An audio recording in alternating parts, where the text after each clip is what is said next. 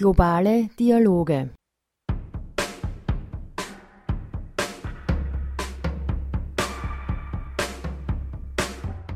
The Black Lives Matter movement has made people much more aware of injustices. It's become bigger than just race.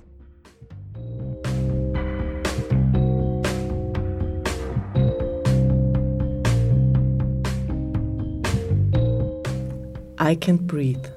Welche Bedeutung hat die Black Lives Matter Bewegung in Afrika? Ein Beitrag von Claudia Dalbianco.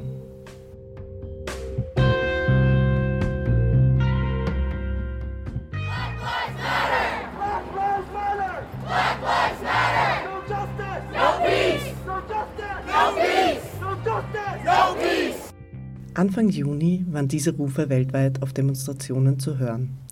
Medien zeigten Bilder aus allen großen Städten mit eindrucksvollen Solidaritätsdemonstrationen. Die Black Lives Matter-Bewegung existiert zwar schon seit 2013, aber mit der Ermordung von George Floyd im Mai 2020 durch Polizeigewalt erhielt die Bewegung überwältigende internationale Unterstützung. Weltweit protestierten viele tausende Menschen gegen Polizeigewalt, Rassismus und Diskriminierung. Rassismus ist weder ein Problem, das nur auf der anderen Seite des Ozeans existiert, noch eines, das lediglich im Polizeisystem zu finden ist. Rassistische Denkweisen durchdringen unsere Sozialisation, unser Wissen, unser Denken und Handeln. Sind es Demonstrationen, die auf Rassismus oder Diskriminierung aufmerksam machen können? Welche Bedeutung kann den weltweiten Black Lives Matter Demonstrationen zugesprochen werden?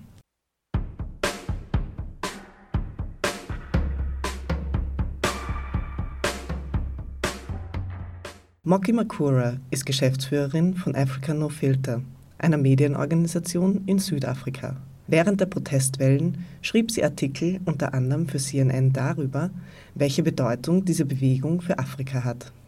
Worin unterscheiden sich die aktuellen Proteste von anderen gegen Polizeigewalt in den USA? There was a number of things that happened at the same time, so it was almost like there was a perfect storm of events. Um, it was George Floyd's um, murder. It was the fact that we are in a unique time in the world where, you know, with COVID, everybody was, I guess, people were more at home, people had more time people were on social media a lot because that was a bit of a lifeline. That was how you were getting information and hearing about the movement in COVID. So I think all of these things sort of contributed to why this movement that started off as an American anti racist police violence movement sort of spread across the world. Die antirassistische Bewegung hat sich weltweit verbreitet. Ist aber Rassismus überall gleich? Haben die Menschen in Afrika die gleichen Erfahrungen mit Rassismus wie die in den USA? Welcher Zusammenhang existiert zwischen der Black Lives Matter Bewegung und Afrika? The big important thing with Black Lives Matter and Africa's history is that a lot of the the horrible things, the terrible things that happened to both of us were perpetuated by the same group, and those were white people. So Africa had its colonial past. The perpetrators of you know the violence, all the things that we that, that we are still living with today as Africans it's the same group of people. And I think that, you know, with, with Black Lives Matter, the reason why I think so many people took it was because it was an opportunity to, to point a finger at somebody. And that person that, we, that Black Lives Matter was pointing a finger at are people who typically never seem to be held to account. Almost every black person, if you've ever been anywhere, you've been subject to racism in some way. You know, so it, it was everybody's fight. It wasn't just America's fight and it was against people that we didn't typically have a, a, an opportunity to say, hey, you've done something wrong. Die Stimme zu erheben und gehört zu werden, gelingt nicht immer. Aber wie Moky Makura auch sagt, hier war jetzt die Möglichkeit da. Weltweit war das Thema von sozialer Gerechtigkeit sichtbar. Sogar die African Union hat Stellung dazu genommen. The African Union, which had never, as far as I remember, come out and actually, you know, written to anybody about anything, particularly with all the issues that we have on the continent. They wrote to America. They wrote to the Americans, and they talked about, you know, how important it was to respect, you know, you know, black rights. And it just struck me that if this movement is about social justice, it's about equal rights, it's about, you know, making sure that, you know, about equality, there is so much inequality happening on the continent that why are we sort of suddenly sidetracked by this American movement when we could be using the same tools that they're using? They're no smarter than us. They, we have same access to the same things. Why couldn't we use the same things on in our continent to kind of fix or draw attention to a lot of the issues we have here? Die Rolle von Social Media war bei dieser Protestwelle ganz wichtig. Dass die virale Verbreitung eines Themas ein Werkzeug ist, um die Aufmerksamkeit darauf zu lenken, ist auch bei anderen Protesten zu beobachten. Moki Makura gibt hierfür ein Beispiel aus Simbabwe, wo viele Menschen auf die Straße gehen, um gegen Präsident Emerson Mnangagwa zu demonstrieren, der hart mit Verhaftungen oppositioneller AktivistInnen vorgeht. Using social media as a tool for rebellion, using social media as a way of um, drawing attention has certainly happened. And if you think about, well, I don't know if you know what's happening um, on the continent in Southern Africa, in Zimbabwe specifically, there's a hashtag that started called Z- um, Zimbabwean Lives Matter.